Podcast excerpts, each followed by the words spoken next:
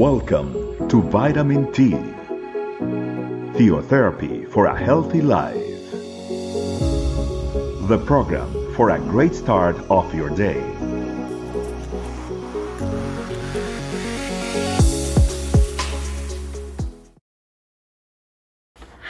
Family. Welcome to another Vitamin T, and this is a very special time of Christmas, a holiday season that the Lord gives us.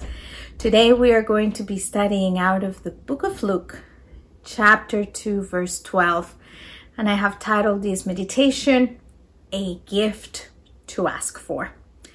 The verse says as follows and you will recognize him by this sign. You will find a baby wrapped snugly in strips of cloth, laying in a manger. Some of the, some of the many signs that our Savior would come includes that the Lord would be born in Bethlehem. Bethlehem means the city or the house of bread.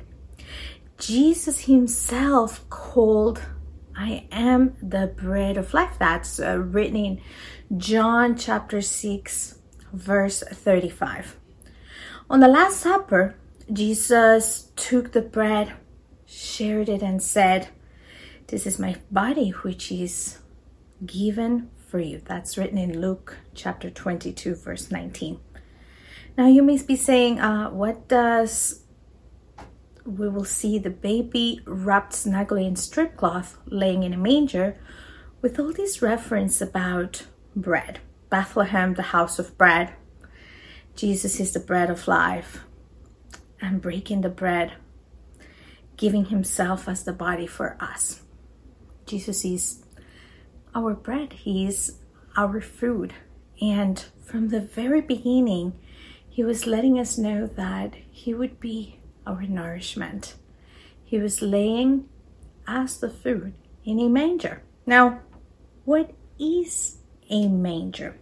I, I, I looked in the dictionary and it says it's an open box for horses or cattle to eat from. It would be like saying the dish where he laid on, the place where they would put food. So maybe we did not know what the manger was. It was the place where Jesus laid, and he was humble, uh, and he came stripping himself off of all his divinity, but with the desire that we would be fed from him, that we would be nourished finally spiritually. From the very moment that Jesus was born, he came as our food.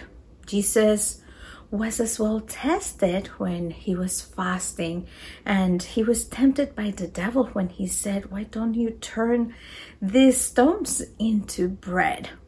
Jesus was hungry. And Jesus replied by saying that one does not live by bread alone. We cannot live by physical nourishment and bread alone. We need to live by the spiritual nourishment that the Lord provides for us every single day. We need to love the Word of God.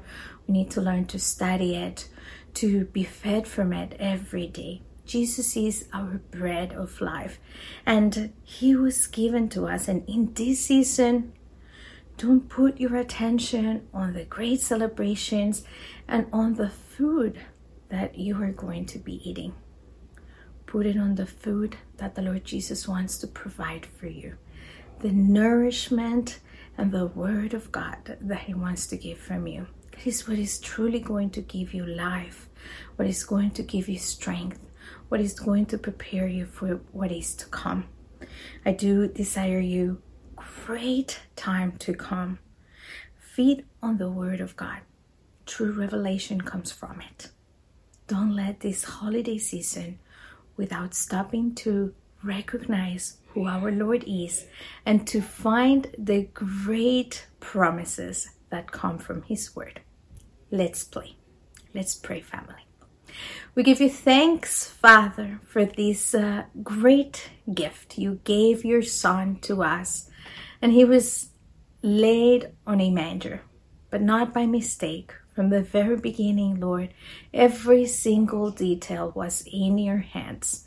You wanted our Lord to lay there, to let us know from the very beginning that you would be our nourishment and our food. Teach us how to be fed from your word, to read and to desire to learn from you. Your word in John 17 3 desires that we get to know you because that is what eternal life is about. We want to get to know more of your word, to get to know you more, to come closer to you. We praise you and we glorify you in this day. In Jesus Christ we pray. Amen. Family, I wish you great holidays. Stay with us and the Lord and His Word be with you, nourishing you every day desire this great gift of His Word in your life and of His promises every day, as the title. A great gift that you should have every day of the days to come, of the year to come, and of every single day you still have in this world. God bless you, family. Take care. Thanks for joining us. Remember, the vitamin T can be found in audio video, and written versions in our website, estecamino.com. We'll be waiting for you tomorrow for your daily vitamin T. Theotherapy for a healthy life.